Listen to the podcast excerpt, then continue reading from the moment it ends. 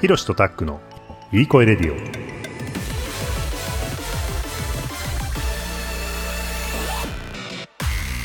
この番組はカナダに住む弟ひろしと東京に住む兄タックがリスナーの皆さんにいい声を届けようという番組です。はい。ということで始まりました「いい声レディオ」えー今夜も皆様にいい声をお届けいたします。カナダからひろしです。東京のタックです。えーというわけで、えーシャープ35ですね、えーうん前回岩井俊二のスワローテイルの、まあ、ストーリーを、えー紹介してちょっとこの先どうするみたいなところで終わっちゃって、うん。で、えーあの後ねえーシャープ34を収録した後に今ちょっと30分ぐらいどうするどうするって右往左往してうん。今あの収録に臨んでいるっていう状況です、うん。一応一応、えーシャープ35これから話する内容っていうのを、まあうん。ある程度固まったところなんだけど果たしていけるのかみたいな、なんかそんなようなふわっとした状況ですね。ちょっとわかんないね。てか、最初から落としどころ考えてないんかいっていう話だけどね。まあねまあでもいい声届けられてれば、そうだね。ううんん。うんまあ、いい声を届けることが目的だから、うんまあ、あんまりそこは、あの、優先順位低いんだよね。うんいつもね。まあ、そこを逆手にとってね。うん。そうだねちょっとチャレンジ企画みたいになってるけどね。うんうんうんタイトルいっちゃう？タイトル言ってみようか。OK。じゃあ、タイトル。なかなかね深いよタイトル今回は。深いか。じゃあ、心して聞いていただきましょう。そうだね。では今回のタイトルお願いします。ミュージックビデオあるいは笠地蔵。はい。はい。あのーえって思ったかもしれないけど、はい、笠地蔵って言いました。うん、言ったね笠地蔵って。笠地蔵って言いました、スワローテイルとどこに笠地蔵が関わってくるんだろうね。うん、まああのねミュージックビデオ笠地蔵っていうことなんだけど、うん。まあ僕とねタックでえこれちょっとどうどうする？どういう落としどころに持ってく？っていうのでこういうのはどう、うん。こういうのはどう？っていうふうに、まあ、話をした中で出てきてうーんまあまあまあそういうことなのかなみたいのがちょっと2つね、はいはい、えー要素というか、えーはい。残ったものが、うん。このミュージックビデオと笠地蔵だったんだよね、うん、だからちょっと切り口としてはそう、うん。ミュージックビデオの、えー延長としてのスワローテイル、えーうん。ひいてはその先につながっていく、まあ、昨今の、えーアニメと、えー音楽の、えー掛け合わせた表現であったりとか、うん。そこの、えー源流みたいなものが、えースワローテイルにはあるんじゃないかっていう切り口が一つとアプローチが一つと、うん。もう一つが、えー、笠地蔵神話であるとか、偶話であるとか昔話であるとか、うん。でああいうものっていうのは何かしらのううーんこう教えというかえーっと、うその物語の何、うん。あのなんていうの、えー。っ 多分ね分かんないと思う。とわかんないか。今今何か言葉が出てきたとしてもはてってなるだけだと思う。なるかな。なんだろう？だからそういう神話昔話みたいののこイメージ。うイメージ。イメージってタック言ってたねうん。イメージって言ってたね。ちょっとね、そう、あの、ありがとう、えっと、いいと思うんだけど、えっと、ちょっと、ちょっとね、この2つについて入っていく前に、うん。前提を話したいんだけど、はい。まあ、スワローテイルっていうものを、うん。まあ、前回のね、最後のところで、うんななこの映画について何をどう語るのかっていうことがうん。分からなくなって終わったじゃない？うん。で、ちょっと作戦会議しましたと。うんうんであのーすごいねでかい話になっちゃうんだけどうんうん。えっと映画について何かを語るっていうことの目的は何だろうっていうところから出発しないと、ああでかいね。あのー多分語れないんだよね。っていうのはさいや、うん。いや面白いんですっていうことを30分言い続けることはできるけど、それって何も語ったことにはなんなくて、うん。じゃあな何を語っ何を言う何何を何何を目的として言葉を発するのかっていうことをうん。なんか考えないと、えっとうん。始められない気がしたんですよ。うんうんでさあの従来のさ何か映画の批評とかさえ映画について言葉を紡ぎ出す行為ってさ、なんかあのその目的ってその映画から何かを抽出して、うん。えっと、新しなんかこう、えっと、新しい文脈に乗っけたりとか、うん。えーあるいはあのーなんだろうな例えばこうなんなん何かのシーンがあってさこのシーンは何々を意味しているみたいな、うん。うん。何々の象徴であるみたいなことをさなんか言葉に変換して映画の、えっと、シーンとかセリフとかを言葉に変換して何か別のものにしてでそれを組み合わせてだからこの映画はこう評価できるみたいなことをさやってきたわけじゃん。うん。つまりうん。映画をの表面映画のなんかその奥にあるものみたいなものを言葉として抽出して、その言葉を、えっと、積む積むに合わせていくっていう行為だったと思うんだよね。まあすごいこうえっと抽象化して言えば。うん。抽象化して言えばね、でもなんかスワローテイルにおいてそれをやることの意味っていうのがあんまり見出せなかったんだよね。つまり何かうん。セリフがありました、あるいは何かこういうシーンがありました。このシーンは何かを象徴している、まあお金を見て資本主義を象徴している。みたいなね、はいはいイエンタウンを見て何かバブルを象徴しているとか、うん多民族の多様性を象徴しているとか言ってその象徴を何か組み合わせていってじゃあ何か、あのを生み出せるかっていうと生み出すっていうことに何かこうあの意味があるかっていうとななんかそれやっても仕方ないよねっていう気がしたじゃなしたんですよ。うん。ね。だから、うん。そそういう意味でじゃあなんかその今回この映画を見て何かそれを、うん。えっと、象徴をこ言葉として抽出して、えっとうん。組み上げていくっていうことの、えっと、意味のなさを感じた時になんか今までのこと、えっと、批評っていうのはなんかそれが目的だった気がするんだよ。何か言葉でもってその映画に新しい側面を与えるとかっていうことが目的だったと思うんだけど、うんその目的を一回忘れた方がいいんじゃないかって思ったの。うんなんだろうそれってさ多分映画批評っていうのはその映画のなんかこう再構築であったり解釈であったり、解釈ね説明であったりであったりとしての映画批評なんだけれども、た多分スワローテイルが、えーそういうふうに語れないっていうのは、うん。そういうのがすごく排除されてるんだけれどもでもうん何かしらその場面であるとかセリフであるとかうん。音楽であるのもののうん、バーンっていうイメージみたいな。そうそうそうそうそう。ドカーンと「うわなんだこれはな何かわからないけどなんだこれは」みたいなものを受け取るものはあって、うん。そうそうそう、うん。あるじゃん。何かがあるんだよね、うん。でこの何かを語る時に今最初にヒロシが言った2つの側面っていうのを選んでみたんだけど、じゃあそういうなんか解釈とか説明とか、そういったものを排除してそれを目的から排除していった時にじゃあそれでも何のために語るのかっていうふうにななも目的がなくちゃいけないじゃん。で、うん。それはえっとこの2つがあるだろうって思って思ったんだけど、うんそれでも残るものとしてこの2つがあるだろうと。で、うん1つはうんスワローテイルという映画を何かしらの文脈の中に位置づけるっていうこと。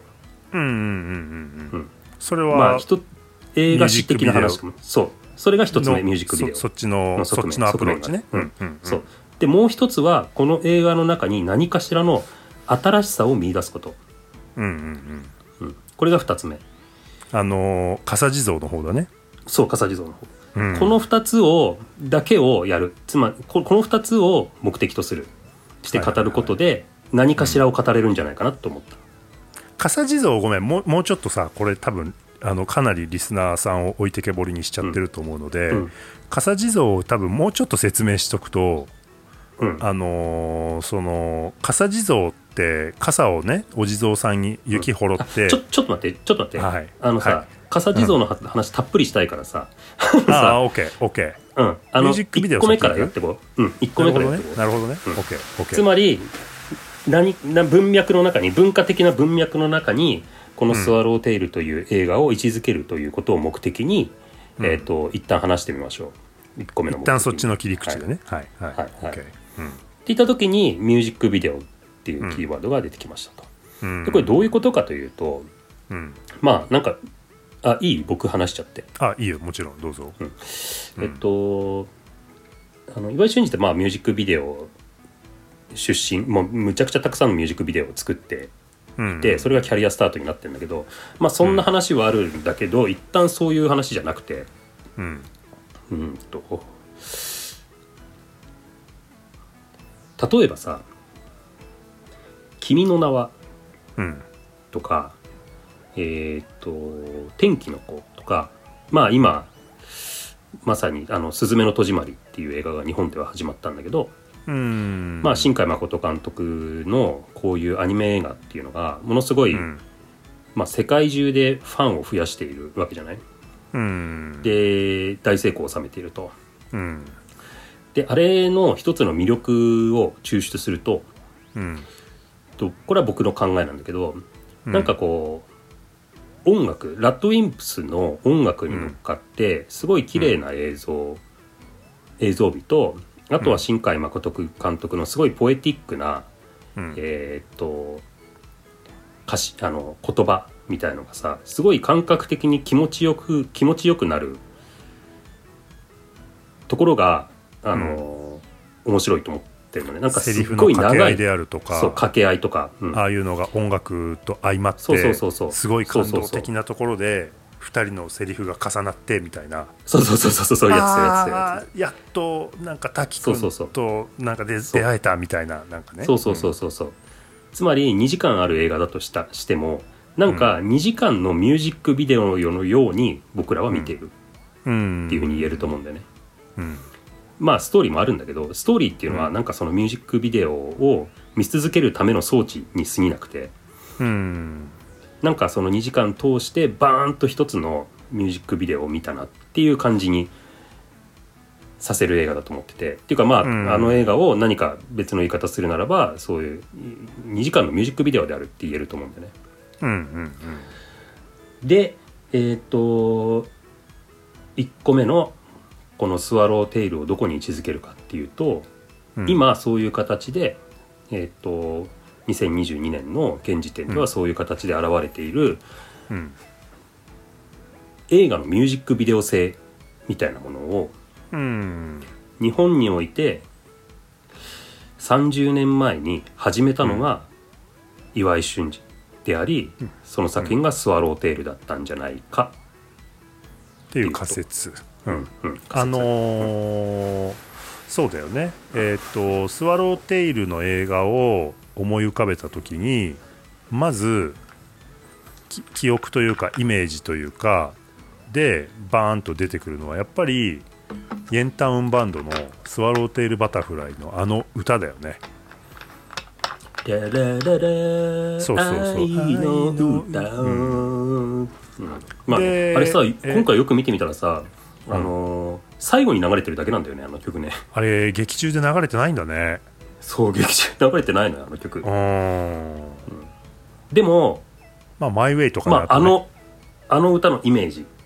うんうん。つまりえ映画を2時間半見てきてあの曲が流れた全体のあのイメージ。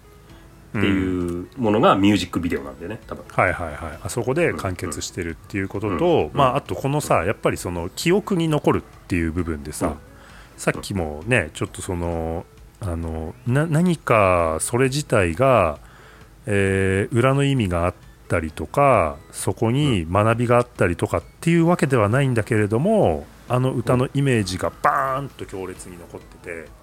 うん。うん、まあそれ自体が、えー、と映像表現と言っていいのかわからないけれど、まあ、映画の表現として、えー今、えーいろんいろん世界中でいろんな人たちを魅了しててそこの走りがもしかしたらそこにあったんじゃないかっていう仮説、そう、うん。でももうもうちょっと補足すると、えー例えば岩井俊二は、打ち上げ花火、えー横から見るか下から見るかっていうのも撮っうんてるんだけれども、まあ、それが、うん。えー56年前、えー201718年にアニメでリメイクされてて、はいはいはい。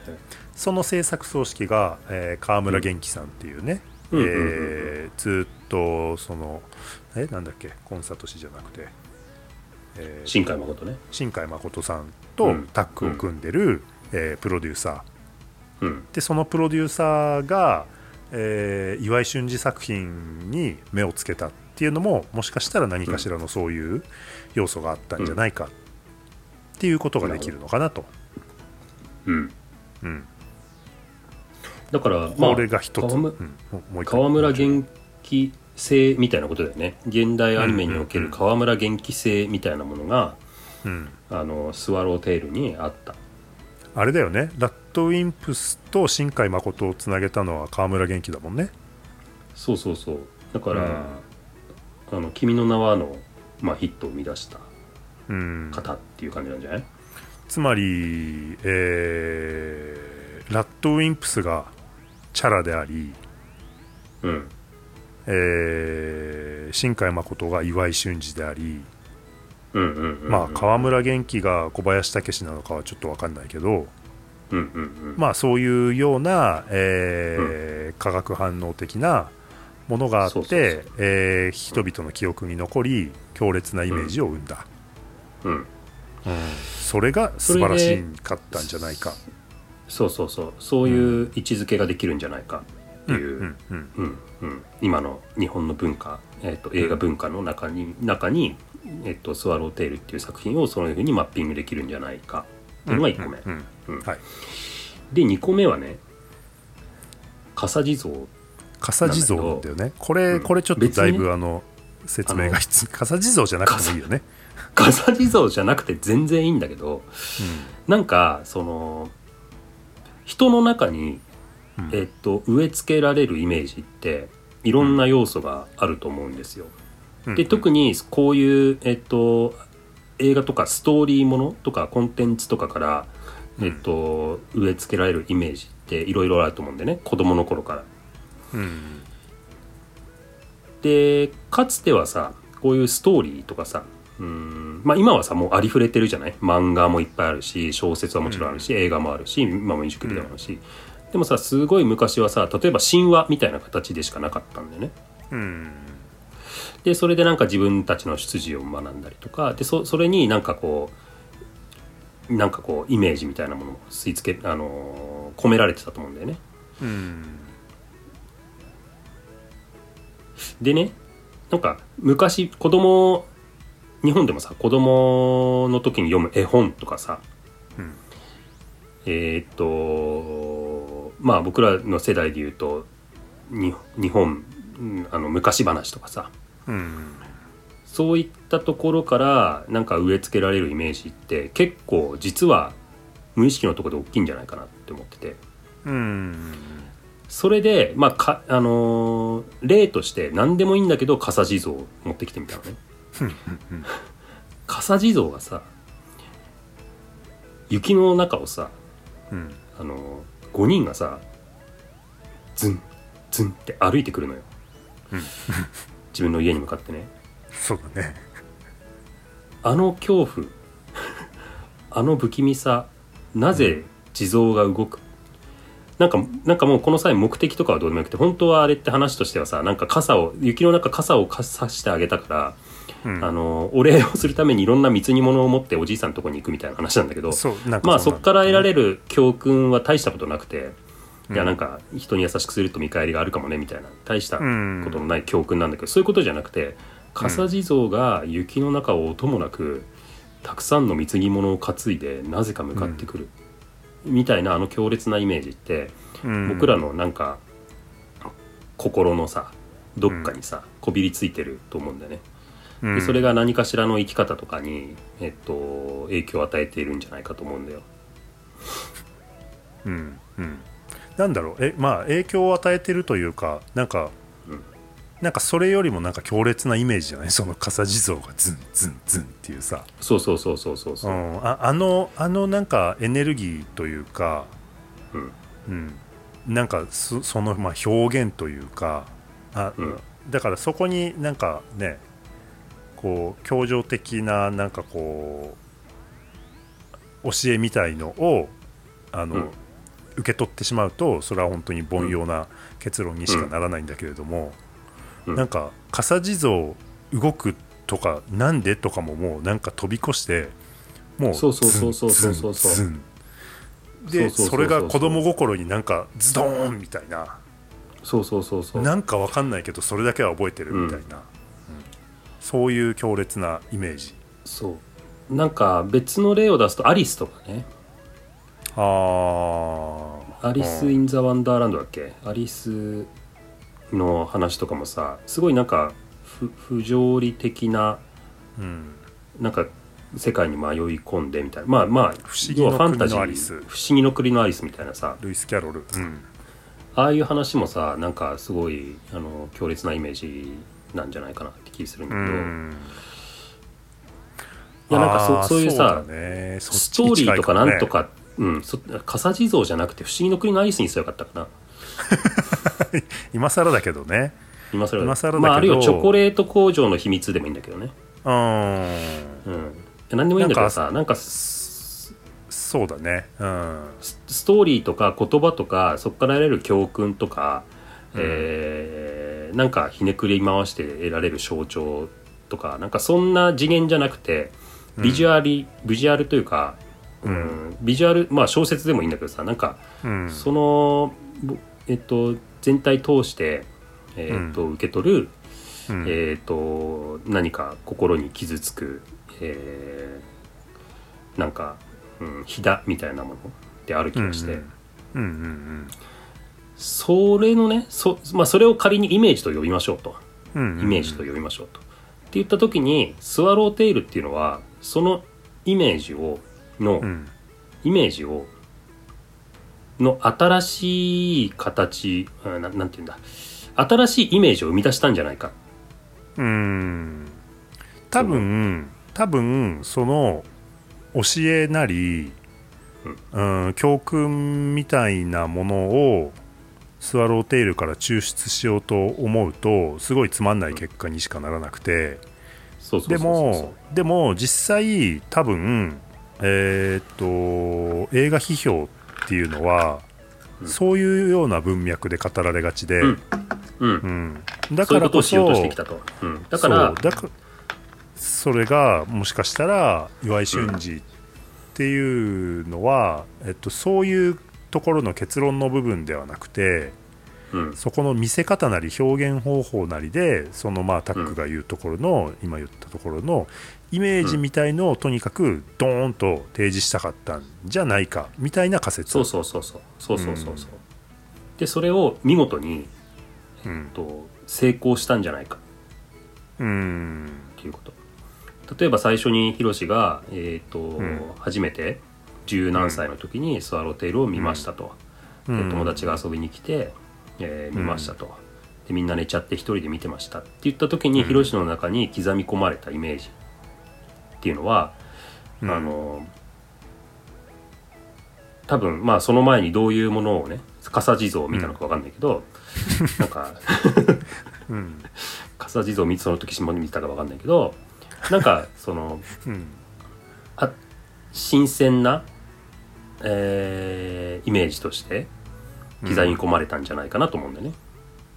まあそうね。いやあの新しいよね。えーっとスワローテイルっていうのはさ、うん。なんか後にも先にもなんかああいう作品ってなんかああいう無国籍みたいなものをうん。ちょっとコメディチックに捉えたりとかあの、三池隆さんとかはなんかそういうのをやってるのかなっていう感覚もあるけどなんかストレートに、うん。えーっと何かそういうあの斜めから見るわ斜めから語るわけではなく、ドストレートにうん。そういう別の世界みたいなものを描いて、うん。うん。現実とつなげずつなげず丁寧に物語を紡いでみたいな、なんかそういう表現、まあ、映像も含めてうん。音楽も含めてなんだけれども、うん新しいっていうのはそうだったかもね。僕はあのうん。ちょっと他になんか難しいねあれはね。ああいう新しい他にあるかっていうのは。そう。でその新しいイメージを作り上げることに大成功を収めてあの映画ね、うんうん。でそれはなんかもうすごい丁寧に作られていて多分。うん。そのまあ一瞬一瞬を切り取ってもさ、うん。結構インパクトの強いシーンとか映像とかあるね。の連続だと思うんだよね一瞬一瞬を切り取っても。でも、うん。それをえっ、と何かでっかい彫刻を彫るようにうん。組み立てていって2時間半、うん。まあ、例えば「マイ・ウェイ」っていう音楽を使い、うん。えーイエンタウンバンドを使い、うん。えーまあすごいキャラの濃いキャラクターを使い、で、うん。まあストーリーももちろん使いながら2時間半っていう時間をかけてすごいでっかい彫刻を組み上げたんじゃないかと思うんだよね。うん。掘り掘り上げた。でそれがすごく出来上がったものがものすごい今までないものだった。うん。からえーっとものすごい見る人に衝撃を与えたんだよね多分。うん。でその見た人たちの心に刻み込まれそのイメージが、うん。それが今例えば韓国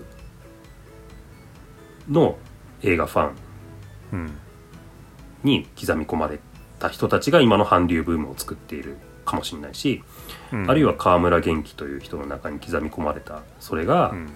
日本の、えっと、アニメ文化みたいなものを牽引している。うん。でなんかグローバルで日本の文化が今評価されている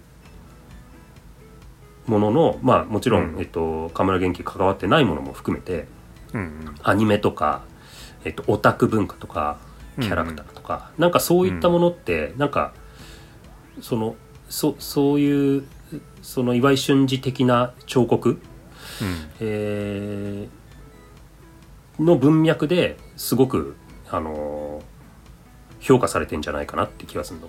世界中で、ううんまく言えてない気がするんだけど。まああのーねそのこれも仮説というか、まあ、一つのうん。僕たちの中でのアプローチの一つの方法で、まあそれがあのーなんだろうな。今までこれまでの、えーっと映画批評みたいな文脈からは多分それてて、うん。うん。だから何なの？っていうそうそうそう。だから何なの？多って分いう。い 言われ言われちゃうというかい言えちゃうじゃない、うん。うん。うん、だからそのそれがもしかしたら、えーっと岩井俊二が批評家から無視される理理由だったかもしれないしだだから何なのっていうね、そうだから何なのなんだよね。うん。あの批評旧来の従来の批評の文脈で言うとだから何なのでしかないんだけど。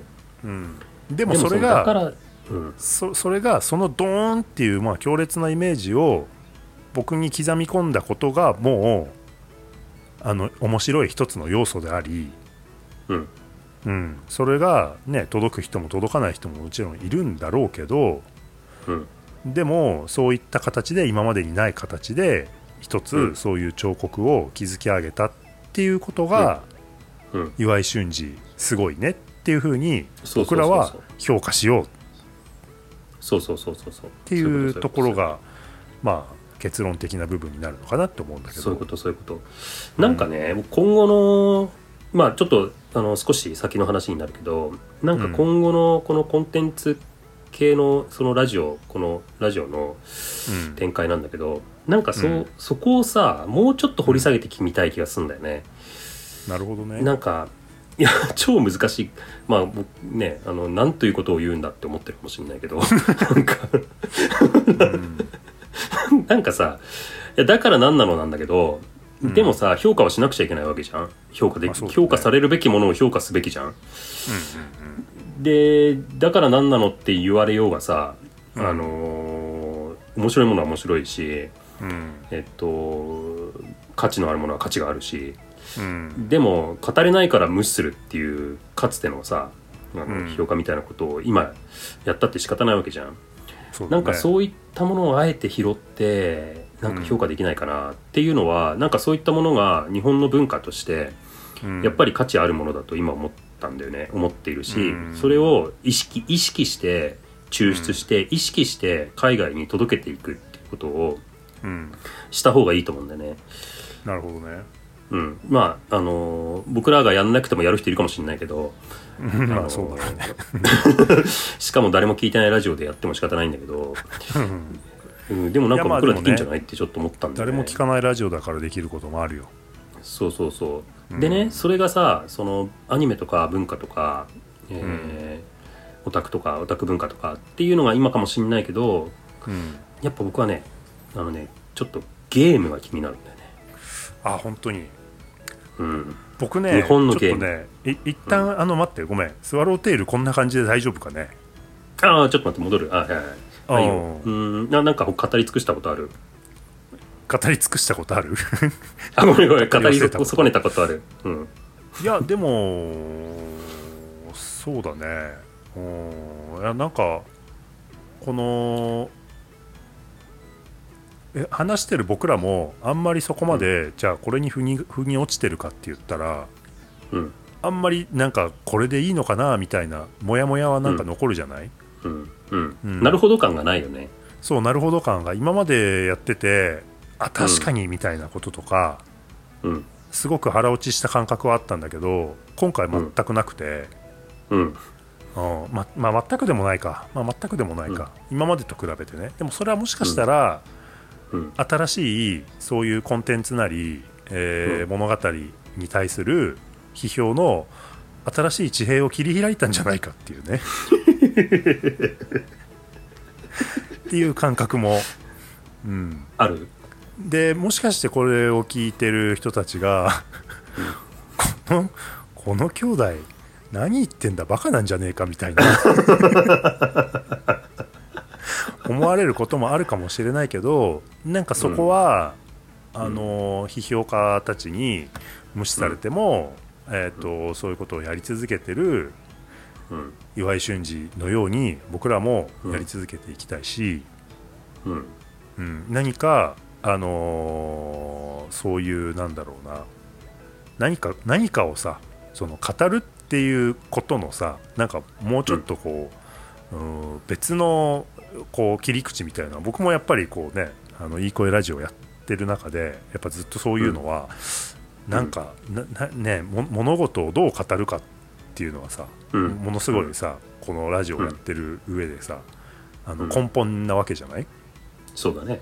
うん、で誰誰もも持ち誰も持ってない視点であるとか僕らの独自の視点っていうのをさ、このラジオでは一応お伝えしようと思って僕たち頑張ってるわけだけど、なんかそこの僕らのその批評スタイルみたいののもしかしたらなんか新しいあの武器を今回、うん。あのスワローテイルを扱うことで 手に入れたのではないかっていうような あの予感をね、なるほどね。うん、すごいねそれね。で僕ねそうあのちょっと今後っていうところでタックの話出たんだけど、うん。うん。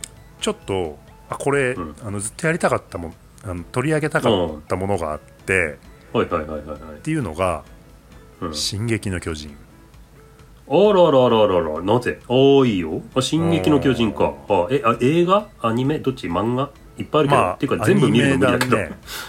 アニメ？長いじゃん。長いんだけどでまだ完結してなくて、ええそうなんだ。漫画じゃダメ？あ漫画は大変だな。漫画でも漫画でも32巻ぐらいまであるよ確か。超えー。僕は一応漫画と,、えーっと実写の方のアニメは、映画の方は、えーちゃんとは見てない。一個え？なんか2ごめん何を本あるんだけど。見たのじゃあ？とあアニメはアニメは、えっと、今まで今あの公開されてるものは全部見てる。あ、うん漫画も30巻までは読んでる。あ読んでる。に 2, 巻2巻残して。であと2巻の部分が、えっとこの最後のシーズンで完結するんだけど、それが2023年の1月とかだったかな、うん。うん。あ映画で？あと映画で完結するってこと？いや多分あアニメ NHK でのアニメ。